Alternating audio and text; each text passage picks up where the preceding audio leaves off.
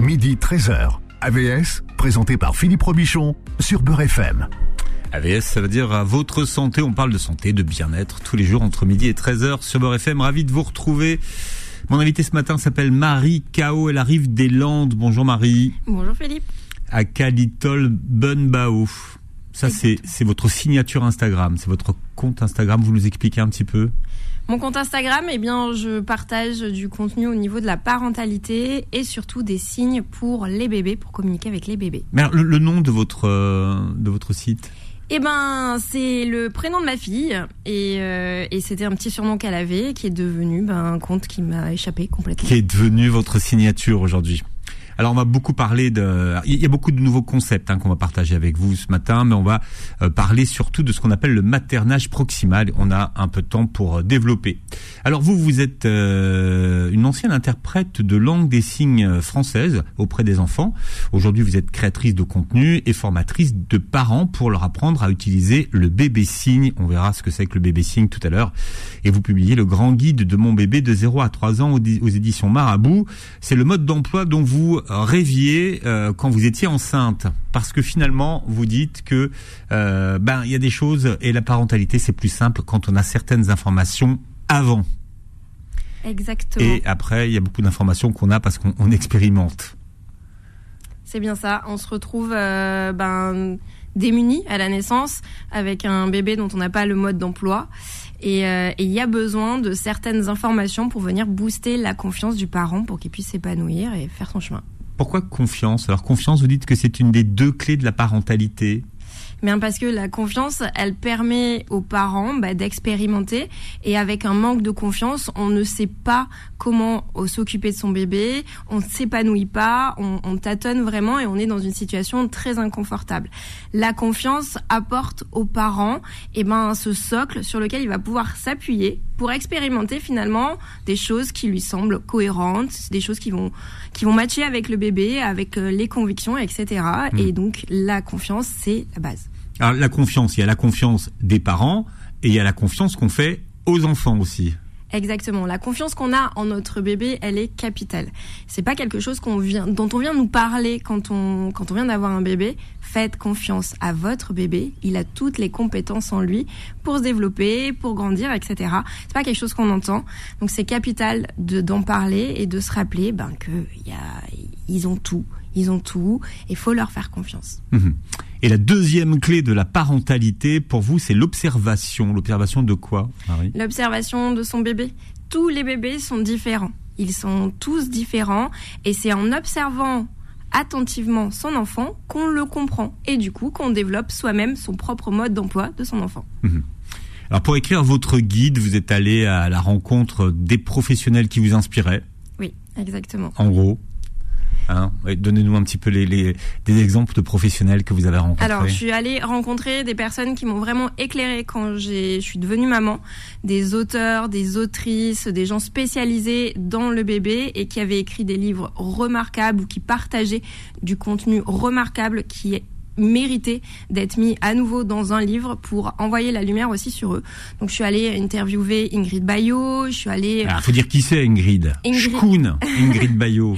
Ingrid Bayo, elle, elle, elle, est à la base, elle, elle- elle travaille au niveau de la périculture. Elle, elle, elle est actuellement à l'étranger et elle a écrit de nombreux livres pour accompagner les parents au sujet de l'allaitement, au sujet euh, du postpartum. Elle a fait tout un travail au niveau de la dégestation de la de la maman. Alors attends, attends, dégestation. Eh ben, dégestation, c'est Ingrid Bayo qui en parle. C'est, on est enceinte, donc notre corps grande, grossit et le bébé prend de la place. Et ensuite, une fois qu'on a accouché, il y a tout un processus dans le corps de la mère, donc on oublie souvent dans le postpartum, qui est la dégestation, c'est-à-dire ce corps qui reprend tout doucement cette place et qui, ça prend du temps. Et pendant ce temps-là, la maman a besoin de repos et de s'écouter. C'est le mois d'or, Exactement. le fameux. Alors Ingrid, puis qui, qui d'autre? On est euh, allé, enfin, je suis allée euh, interviewer aussi euh, Michel Audin, qui lui aussi a partagé énormément au niveau du bébé, ce petit mammifère. Je suis allée rencontrer des médecins comme Jules, qui est pédiatre et qui partage de l'info au niveau du bébé, des consultantes en lactation, dans le portage. Je suis allée rencontrer vraiment des spécialistes hmm. de chaque domaine du maternage proximal. Ah, vous êtes vraiment maman nouvelle génération parce que vous vous inspirez des tutos. Enfin...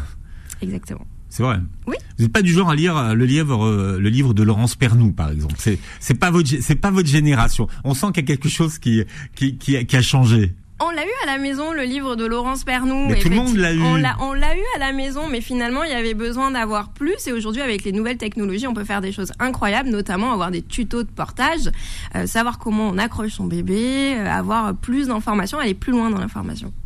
Alors beaucoup de concepts, je le disais tout à l'heure, euh, Marie, dans votre livre. Le premier, la matrescence. À noter que la matrescence, ça marche aussi pour les pour les pères. Hein. Pour les pères également.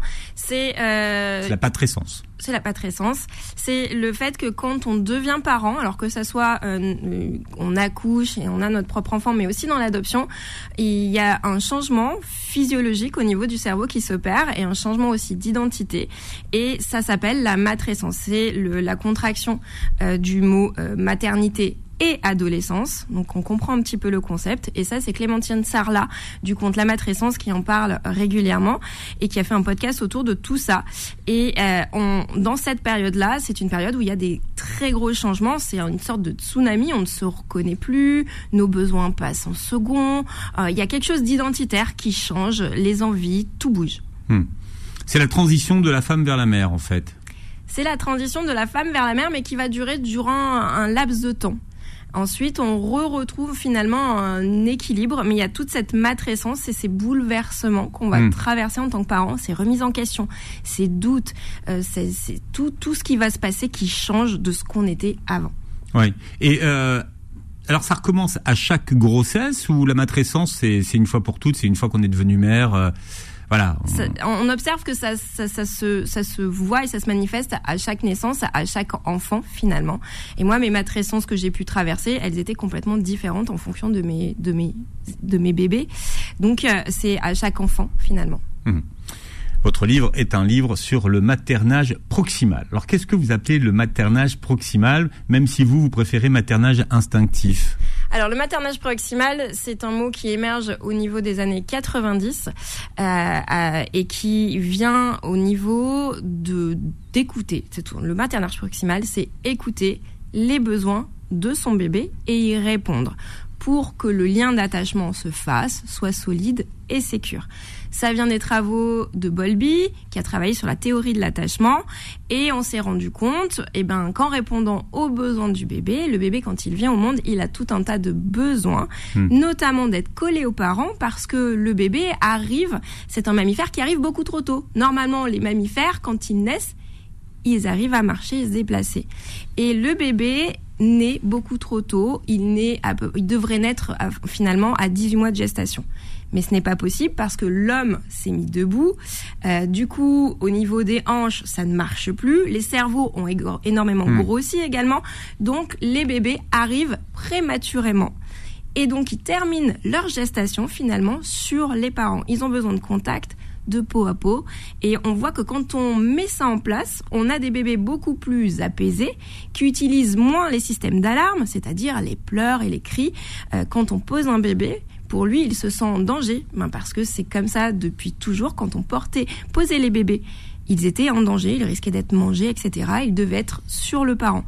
Donc voilà, on répond aux besoins du bébé et, ça permet au bébé d'être beaucoup plus apaisé et aussi aux parents il y a quelque chose qui se joue entre les deux. Hmm.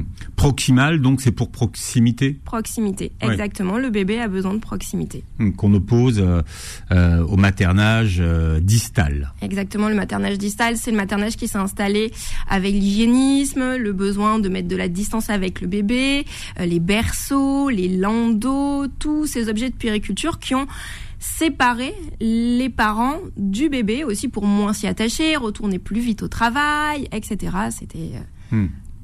avec cette phrase hein, écoute ton cœur de, maman. Mais justement dans le dans le maternage proximal, est-ce qu'il n'y a pas des, risques d'addiction? Les risques d'addiction à son bébé? Ouais. Oh non ah, ils sont sacrément pas faciles les bébés quand même. Hein. Être addict à son bébé, euh, ça, ça dure pas, ça dure pas longtemps. On a tellement Ça besoin de addiction repos. à la proximité finalement. Une addiction à la Avec une, avec une difficulté à se détacher après, par la suite, quand il va à l'école ou... euh, Ah non, justement, ça a été prouvé que les bébés à qui on offre cette proximité-là sont comme gorgés, repus et ont instauré cette confiance en leurs parents pour mieux partir explorer de manière sereine le reste du monde. Donc des bébés portés, on voit pas hein, des bébés euh, hyper grands continuer à être portés. Le bébé qui est porté, qui a été repu de cette proximité-là, a une confiance, se sent solide pour aller ensuite explorer le Hmm. monde et du coup prendre son autonomie. Ouais, il a plus confiance en lui en fait. Exactement. Alors, l'un des euh, points phares du maternage proximal, c'est d'éviter de laisser euh, son bébé pleurer sans chercher un moyen de, de répondre à son besoin ou de, ou de l'apaiser. Euh, alors, au, au départ, il faut quand même décoder le langage des pleurs. Exactement. Il y a différents pleurs chez le bébé. Aujourd'hui, il y a des, il y a des choses qui ont été mises en place par rapport à ça pour pouvoir décoder les pleurs du bébé. Mais c'est instinctif. On demande à n'importe quel parent qui entend son bébé pleurer, le parent va se lever. Il y a quelque chose au niveau des tripes. On sait que s'il pleure, niveau neuronal, il n'est pas capable de manipuler. Il a juste peur, il est effrayé ou il a froid. Il y a quelque chose qui ne va pas et il a besoin de nous. Il est incapable, le bébé, quand il est tout petit, de répondre à ses propres besoins. Mhm. Il est incapable de s'auto-réguler, de s'auto-rassurer, de se dire bon bah je suis posé dans une chambre, tout va bien, les parents sont à côté, etc.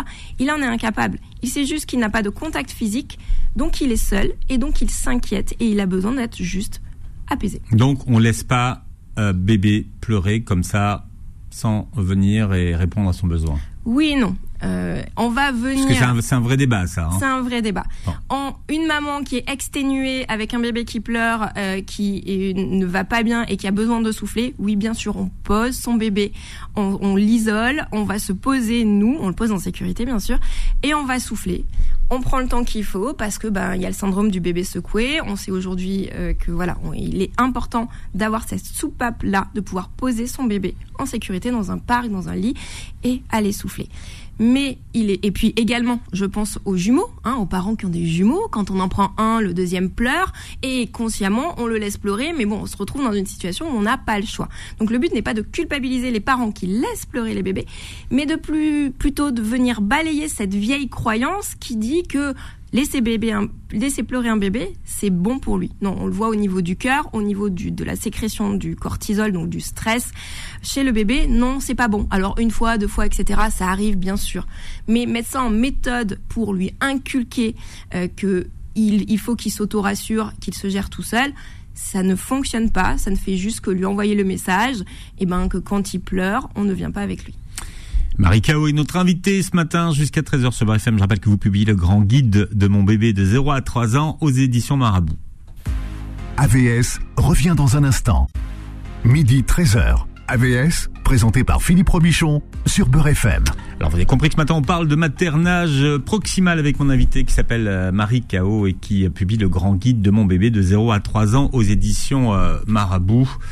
On parlait de portage tout à l'heure euh, hors antenne, mais c'est vrai que alors le portage c'est vieux comme le monde. Hein.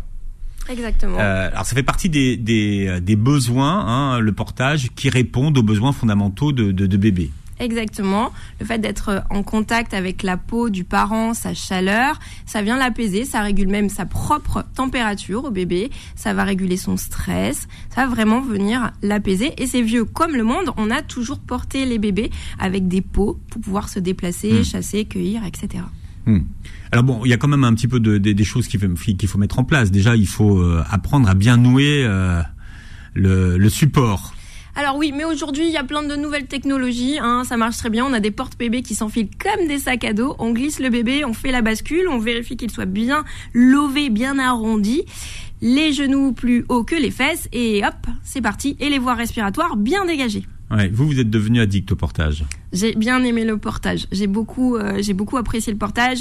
J'avais cette sensation de prolonger aussi la grossesse, d'avoir ce bébé sur moi, de pouvoir ben, sortir, aller voir les copines, euh, faire euh, du ménage ou peindre. Bref, j'avais mon bébé contre moi et je pouvais continuer à vivre. Mais ça vous a pas flingué le pardon d'utiliser l'expression flinguer le dos? Non, ça m'a pas flingué le dos parce que les bébés sont bien portés.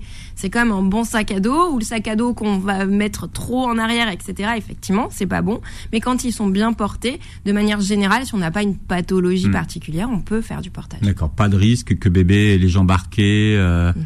ou les hanches abîmées Pas du tout, c'est une position qui est naturelle pour le bébé, c'est sa petite position naturelle. Donc ça vraiment suit le développement de l'enfant et ça n'impacte en aucun cas euh, l'écartement des jambes ou je ne sais quoi qu'on a pu entendre. D'accord. Et quand alors vous en parliez tout à l'heure, comment on fait quand on a des jumeaux? Quand on a des jumeaux, on peut les porter en, portage. Il n'y a aucun euh, contre-indication. C'est des, c'est un peu plus technique, on va dire, avec des écharpes de portage, mais c'est clairement possible de porter deux bébés en même temps. Mhm. Alors il y a une expression qui est affreuse, hein. euh, mais vous l'utilisez. Vous dites comment réussir un bon largage? Qu'est-ce qu'on appelle un largage en termes de bébé le largage, c'est quand on a son bébé contre soi qui s'endormit en portage et qu'on veut le poser pour se carapater, pour faire continuer sa journée. Et donc à ce moment-là, c'est un moment de contorsion incroyable et de slow motion où on le bouge très très peu pour poser le bébé qui ne capte pas, qu'il a changé, euh, qui n'est plus en portage et que du coup il est allongé. Mais ça marche ça marche, mais c'est, voilà, il y a des fois où ça ne marche pas. C'est toute une, une stratégie à mettre en place. Et avoir une bonne technique de, de, de largage. La sienne. Alors vous listez dans votre livre toutes les bonnes pratiques à adopter au quotidien qui répondent aux besoins de contact et de proximité de bébé. Le pot à pot. Alors aujourd'hui, toutes les maternités euh, proposent du, du, du, pot à pot. Parlez-nous de, de la méthode kangourou. Alors la méthode kangourou, euh, c'est une méthode où, qui a été développée dans les maternités avec les enfants prématurés, qui a permis en fait de, on s'est rendu compte tout simplement que les bébés quand ils étaient au contact des parents, euh, ben euh, allaient mieux réguler par exemple leur température, allaient être plus vite apaisés, baisser le stress, les battements du cœur, etc. Que tout venait s'apaiser. Donc c'est mis en place aujourd'hui dans plein de maternités et ça permet ben tout simplement aux parents d'être apaisés et surtout aux bébés de de, voilà, de se développer, de d'être plus euh, euh, voilà sur les bébés qui ont une euh, qui sont nés prématurément, ça a hmm. quand même, on le sait aujourd'hui, des avantages incroyables et c'est pour ça que c'est mis en place. Hmm. Quels sont les avantages pour bébé du pot à pot La régulation de la température, l'apaisement au niveau du stress quand un bébé vient au monde. Il passe d'un état où il ne connaît pas le froid, il ne connaît pas de douleur, il est dans quelque chose de chaud en permanence, de rond, de douillet, l'obscurité, les battements du cœur. Et quand on le met en peau à peau, euh, il retrouve à nouveau tout ça. Parce qu'au moment où il vient de naître, il est au contact de l'air froid, des lumières hyper agressives euh, en maternité. Et bon, voilà, on peut pas non plus trop tamiser.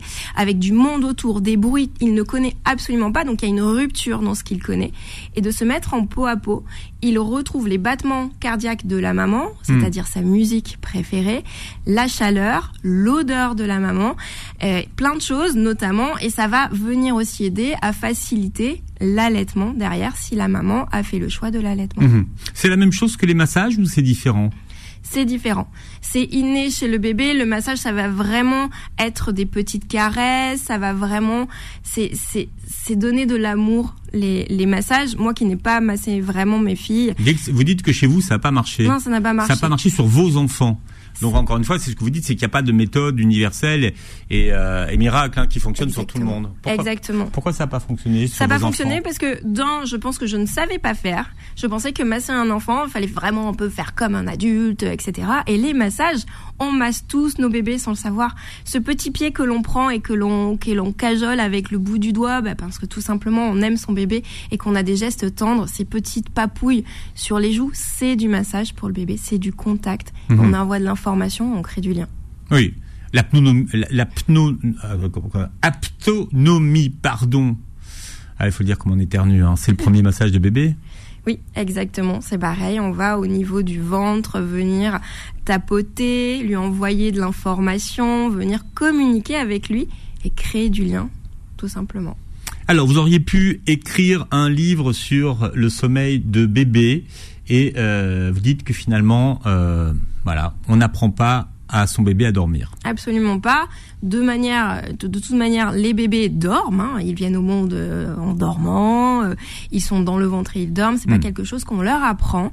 On va venir accompagner le sommeil. Ce qui est important de savoir, c'est que les bébés font leur nuit, pas les nôtres. On attend à la naissance qu'un bébé fasse nos nuits d'adultes. Mais nous, on a un cerveau très particulier d'adultes. Ils n'ont pas le même rythme et, et ils ne peuvent pas avoir le même sommeil que nous à la Hmm. naissance. Donc, quelles sont les informations que vous, vous auriez aimé connaître euh, avant, avant d'expérimenter Alors, de savoir qu'il y avait des signes de sommeil. Le bébé, quand il commence à être fatigué, qu'il faut qu'il se mette en veille, il va manifester des signes. Il va se toucher le visage, il va être un peu plus ronchon. Et à ce moment-là, c'est important de se mettre dans de la pénombre, dans quelque chose qui va l'accompagner au sommeil pour qu'il puisse mieux dormir et finalement prendre son rythme. Hmm. Qu'est-ce qui fait euh, et comment un, enfant devient autonome en termes de sommeil? Et ben là aussi, c'est un rapport au sommeil euh, qui est sain, c'est-à-dire de venir cultiver le fait que dormir, c'est agréable. Être dans la chambre, c'est chouette.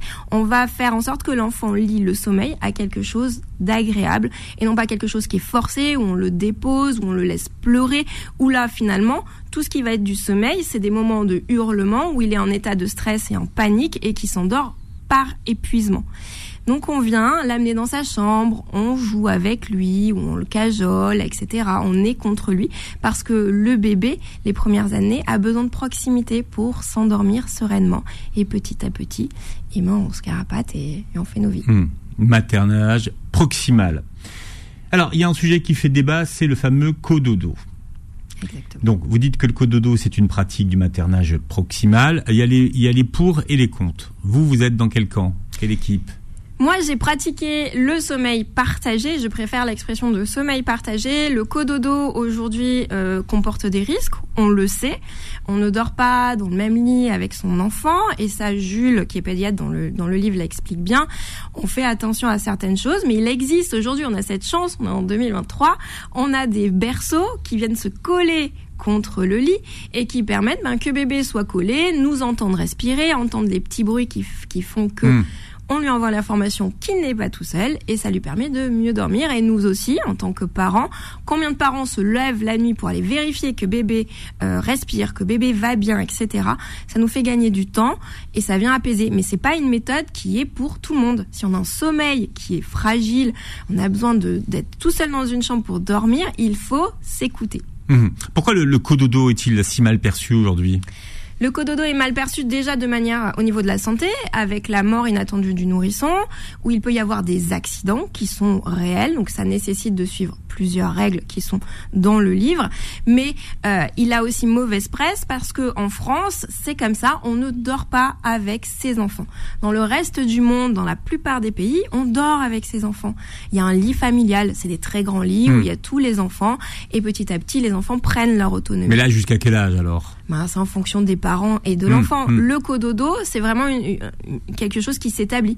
Quand soit les parents, soit l'enfant souhaitent faire autrement, on fait autrement. Et si finalement tout le monde y trouve son compte à dormir ensemble parce que tout le monde est rassuré, peu importe, eh ben on laisse.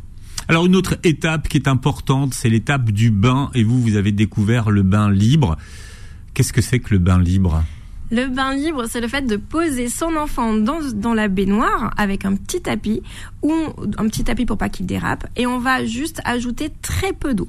De l'eau qui va lui permettre d'avoir le, le dos au chaud et euh, ça va pas permettre qu'il puisse se noyer, etc. Donc on le pose à plat. Donc il flotte pas en fait. Il ne flotte pas du Ouais, tout, ouais. il n'a pas la possibilité de se noyer parce qu'il ne fait pas une- Hmm. le, le Il tour quoi Il y a avec 5 sa- cm d'eau quoi. Ouais, c'est c'est vraiment très petit. Hmm. Et euh, ça permet au bébé d'être en autonomie et d'être en liberté dans ses mouvements et d'expérimenter l'eau. Et nous, en tant que parents, de pas se casser le dos, de pas être à le tenir, à avoir peur, d'y passer la tête sous l'eau, de galérer, etc. Et de pouvoir échanger avec lui. Toujours un moment stressant hein, le bain. Ah, très, très, très, stressant. À deux au début vaut mieux. Exactement. Euh, alors, il y a une autre euh, question, alors qui concerne tous les parents, c'est la question de la continence. Euh, comment est-ce que cette question de la continence est abordée sous l'angle du maternage proximal? Eh bien, la continence, donc c'est le fait que l'enfant commence à gérer ses pipis, ses caca, etc. Et donc, euh, on va venir l'observer. Et on observe que les enfants, avant d'éliminer leurs besoins, euh, ils vont faire des mimiques qui va donner l'information aux parents qu'il va bah, faire par exemple un pipi. Donc là, il y a la possibilité à ce moment-là de soit présenter euh, un pot à l'enfant, mais de venir l'accompagner là-dedans. C'est pas euh, quelque chose qu'on force la continence. On vient écouter son enfant. On, le sait aujourd'hui avec les, les, les, tout ce qui est au niveau des études sur le cerveau de l'enfant ça n'est pas un apprentissage. On n'apprend pas uniquement à son enfant à retenir son pipi, etc. Il faut qu'il soit prêt au niveau bah, du cerveau, de la maturation du cerveau. Et donc, euh, ça s'accompagne. On écoute son enfant, mais on ne force pas. On peut pas forcer cette acquisition-là. C'est vraiment une acquisition. Mmh. Même s'il y a la pression euh, euh, sur les parents pour que l'enfant soit propre. Exactement. Alors vous, vous aimez pas cette expression, être, être propre bah, C'est pas que je l'aime pas, c'est que ça voudrait dire qu'un enfant qui porte des couches serait sale. Donc on envoie, bon, un message qui est pas pas ouf à l'enfant, mais euh, c'est vraiment de ne pas forcer l'enfant, de vraiment venir l'accompagner. Et au niveau de l'école, aux alentours des trois ans, les enfants euh, arrivent de manière générale à être prêts et, et pouvoir hmm. se passer des couches. Vous, vous avez remis votre logiciel à jour hein, sur la question de la continence. Qu'est-ce que vous avez revu dans votre logiciel? Ah ben j'ai revu que par exemple moi j'avais entendu que quand un bébé, un enfant commence à marcher et alterner au niveau des marches, euh, qu'il, il, ça voudrait dire qu'il est prêt au niveau de la continence et qu'il a acquis certaines choses. Ça en fait c'est absolument pas fondé.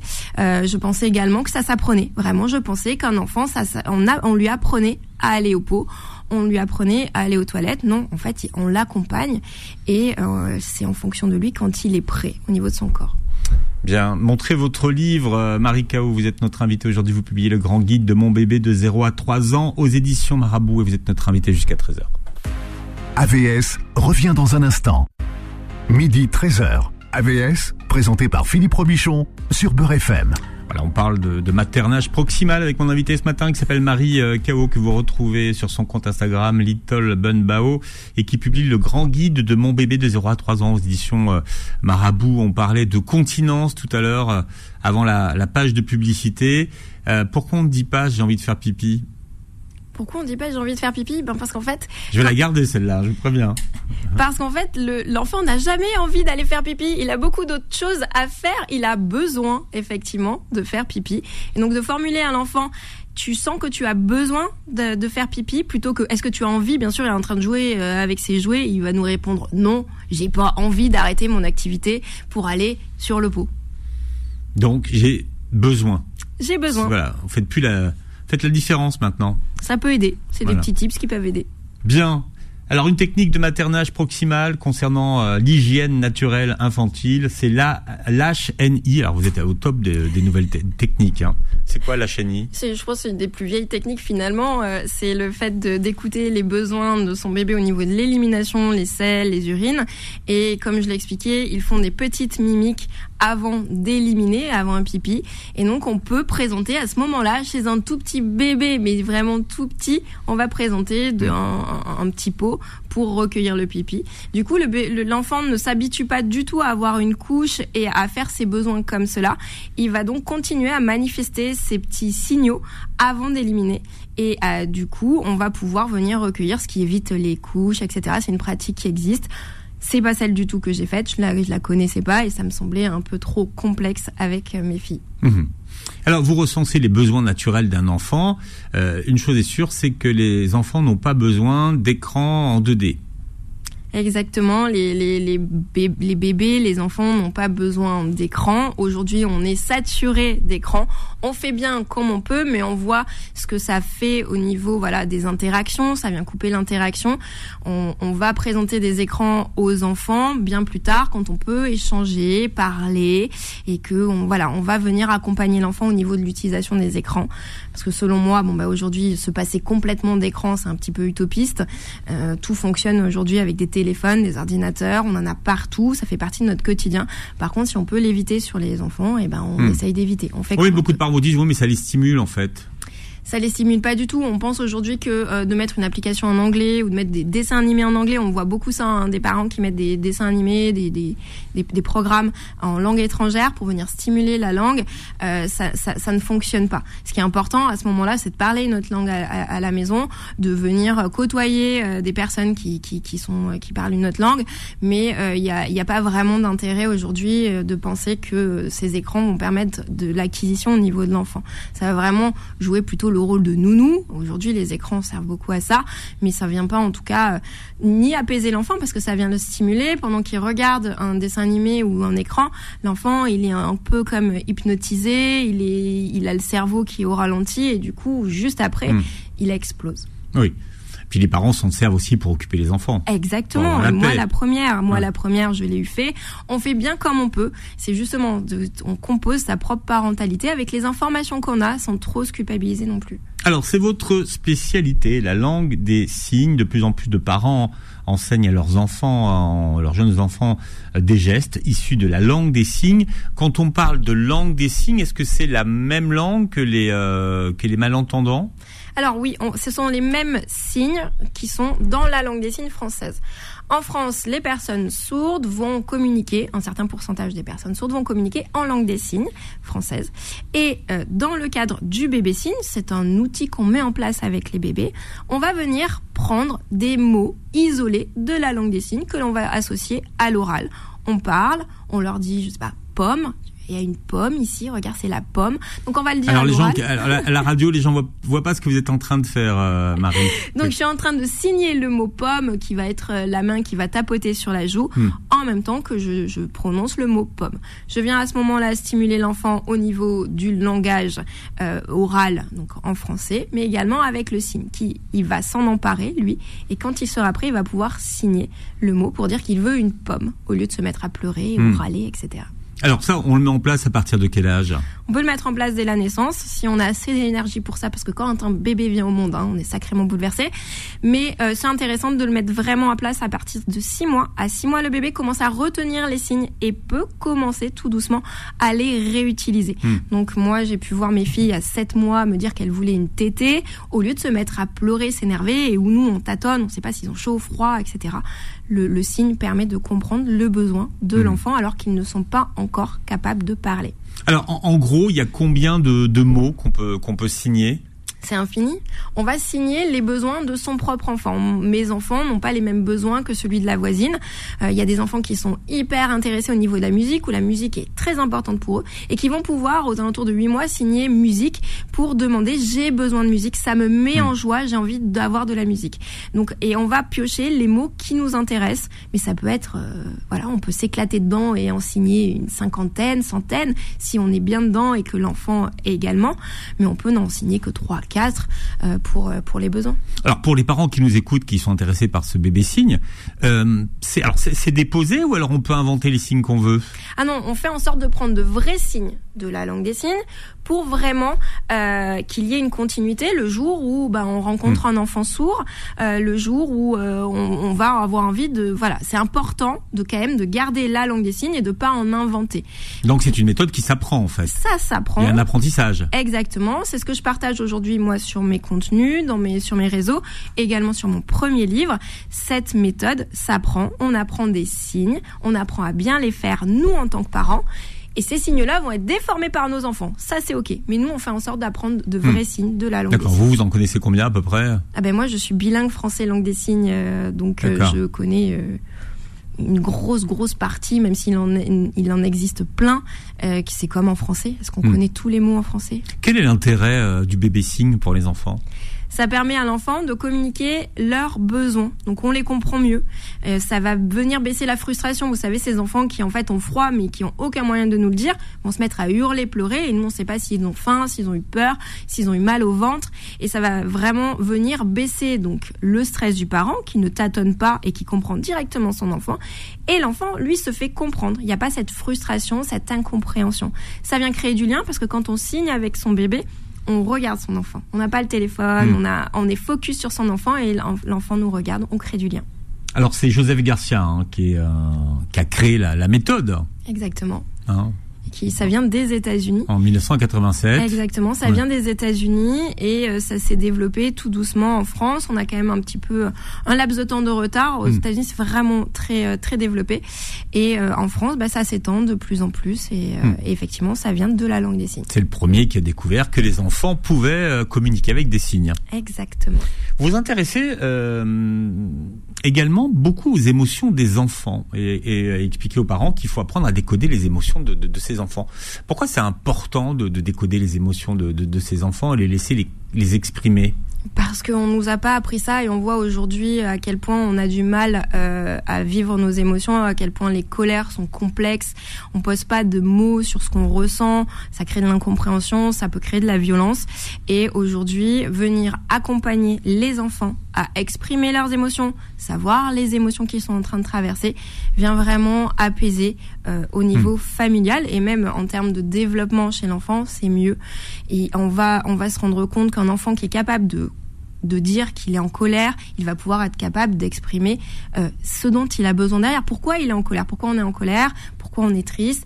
Et ça va venir apaiser vraiment au quotidien. C'est important de le faire hmm. pour la future génération. Et là, c'est à partir de quel âge? Les émotions, ça s'accompagne des, tout petits.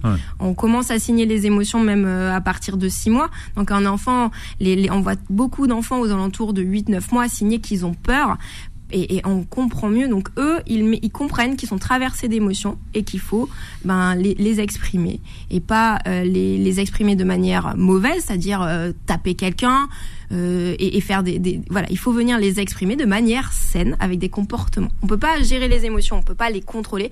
Par contre, on contrôle le comportement pour l'exprimer. Hmm. Il y a un ratio, c'est le 5-1 une émotion négative euh, et, et, cinq émotions positives derrière pour contre, contrebalancer euh, l'effet de l'émotion négative, même si on ne parle pas d'émotions négatives. On parle d'émotions agréables et d'émotions désagréables, effectivement. Je voulais que qu'on termine avec une partie très importante que vous abordez dans votre livre. C'est les enseignements fondamentaux pour protéger les enfants aujourd'hui dans un monde qui est de plus en plus stressant pour les parents.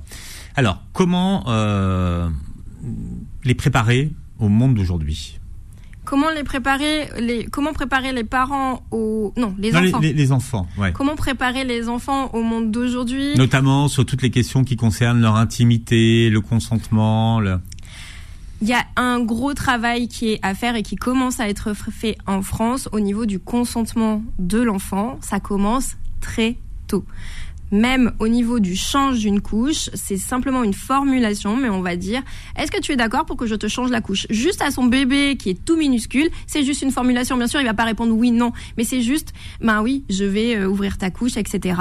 Donc, on commence à induire que l'enfant, eh ben, a le droit à un moment donné de dire non. Et c'est important et capital aujourd'hui d'informer les enfants que l'adulte n'a pas de, ne, ne possède pas son corps et son intimité.